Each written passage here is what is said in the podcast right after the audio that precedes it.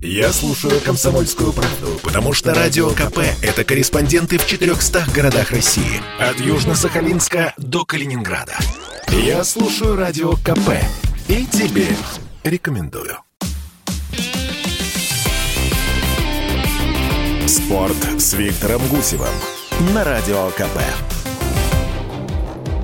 Здравствуйте, друзья, меня зовут Виктор Гусев. Дюба отказался от сборной.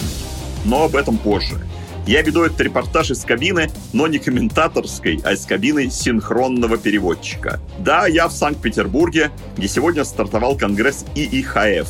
Это Международная Федерация Хоккея на льду.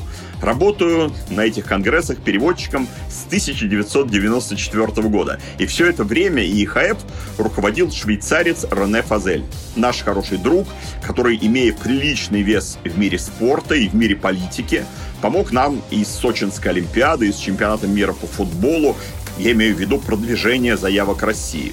И вот Рене уходит. 25 сентября здесь, в Питере, в этом зале, откуда я с вами сейчас веду беседу, мы узнаем имя нового президента мирового хоккея. Претендентов 5, и сейчас они сидят на сцене чуть поодаль от меня. Немец, датчанин, француз, белорус и вот чех – Выделяю его не потому, что он имеет больше шансов, это не так, и не потому, что это Петр Бржиза, в прошлом знаменитый вратарь сборной Чехословакии, просто до сих пор в международной хоккейной семье была договоренность, негласная, что президентом ИХФ не может быть канадец, русский, чех или швед. Вот такой уговор. Он восходит к тем временам, когда именно эти страны и только они были хоккейными грандами. И получать дополнительное преимущество имея еще и своего человека во главе организации, считалось неправильным и даже неприличным. Но все меняется. Если тогда, что представить себе сейчас сложно, в число топов не входили даже финны, то теперь не только они, но и швейцарцы, и немцы являются претендентами на самые высокие места любого хоккейного турнира. И поэтому старая договоренность стала бессмысленной, ну, перестала существовать. Поэтому сейчас один из претендентов чех, без каких-то ограничений. И точно так же теперь открыта дорога для нашего Павла Буре. На этом конгрессе русская ракета избирается в высший орган ИХФ, Совет. А там и до президентства рукой подать. Синхронисты работают так. 30 минут работаешь ты, потом на полчаса включается твой напарник. И пока есть время для отдыха, я думаю о футболе, а конкретно о Валерии Карпине, который, на мой взгляд, нашел отличный способ выйти из-под критики. Во все времена тренерам нашей сборной ставили вину то, что они игнорируют игроков, обративших на себя внимание, как говорится, в последний час. И при этом неповоротливо и консервативно держатся за старую гвардию. Тренеры объясняли, что они только сами отвечают за результаты и прочее, но их все равно критиковали. Мол, уперлись в своих любимчиков. И вот за дело взялся Карпин. И смотрите, начал снова проявлять себя опытный Глушаков, сразу приглашение в сборную. Заблистала буквально в нескольких матчах звездочка молодого снайпера Агаларова тоже давай в Новогорск. Хорош Зиньковский, пожалуйста. Валерий Георгиевич нашел прекрасный ход, до которого не додумались его предшественники. Он просто зовет всех. Например, в обнародованном в понедельник новом списке кандидатов у него снова пять вратарей. А потом, когда многие отсеются, ну уж какая тут критика, тренер не спит, внимание обратил, дал шанс, а то, что отцепил, и, возможно, в итоге остался со своим старым вариантом, так мы же не видели, что там было на тренировках, кто как выглядел. И любая критика становится просто нелепой. Что ж, неплохой ход.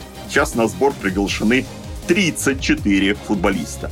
Еще одна особенность заключается в том, что Карпин, сам весьма неплохо и долго поигравший за границей, очень ценит футболистов с таким же опытом. И если Головин получает вызов по игре, то вот Алексей Миранчук, который сейчас не в лучшей форме, но тем не менее это не становится поводом для невызова его из Италии. Вратарь Лунев вообще не входит в число основных игроков. Он не выходит на поле в своем клубе, но у него же Бундеслига. и он словно автоматически остается в числе кандидатов. А испанца Черышева нет в новом списке, но исключительно из-за травмы. Вроде бы не подошел в предыдущем варианте Кудряшов, но давайте все же еще раз посмотрим на защитника турецкого Анталья Спора. А голкипер Крицук уже наш, но имеет свежий португальский опыт, и он сразу же становится одним из пяти вратарей. Любопытно, да? Справедливости ради надо сказать, что тот же Крицук не дрогнул в Лондоне против Челси. И это тоже очень важно для Карпина. Важнее, чем любые подвиги в нашей совсем домашней, неторопливой премьер-лиге. Сборной-то играть на другом уровне. И совсем недавно мы это видели даже в матче с Кипром. Поэтому скажем, на место в центре защиты претендует зенитовец Чистяков.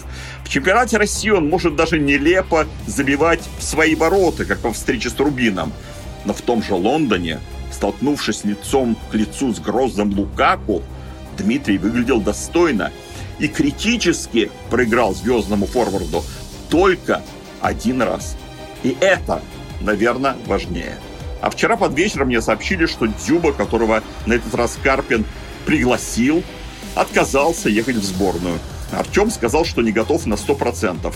Но разве если действующий футболист отказывается играть за сборную своей страны, что это не дисквалификация? Вообще-то всегда было так. Может, поменялись правила, я не знаю. Но снова от футбольных дел переключаюсь на хоккейные. Здесь, на Конгрессе, прямо сейчас пошел почти кулуарный разговор об участии НХЛовцев в зимней Олимпиаде. Вся информация для вас теперь в пятницу. Здесь же на радио «Комсомольская правда». Уже в нашем 21 выпуске, а 20 предыдущих можно послушать в разделе подкастов радиокп.ру. С вами был Виктор Гусев. Берегите себя.